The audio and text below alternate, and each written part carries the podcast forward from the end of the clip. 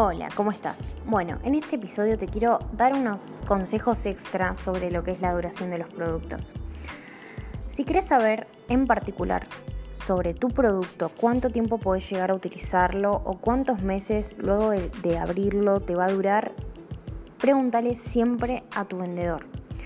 Si tu, si tu vendedor vende ese producto, es esperable que sepa todo sobre ese producto, por lo tanto, Pedile toda la información que necesites en relación a los productos al vendedor que te va a dar el producto.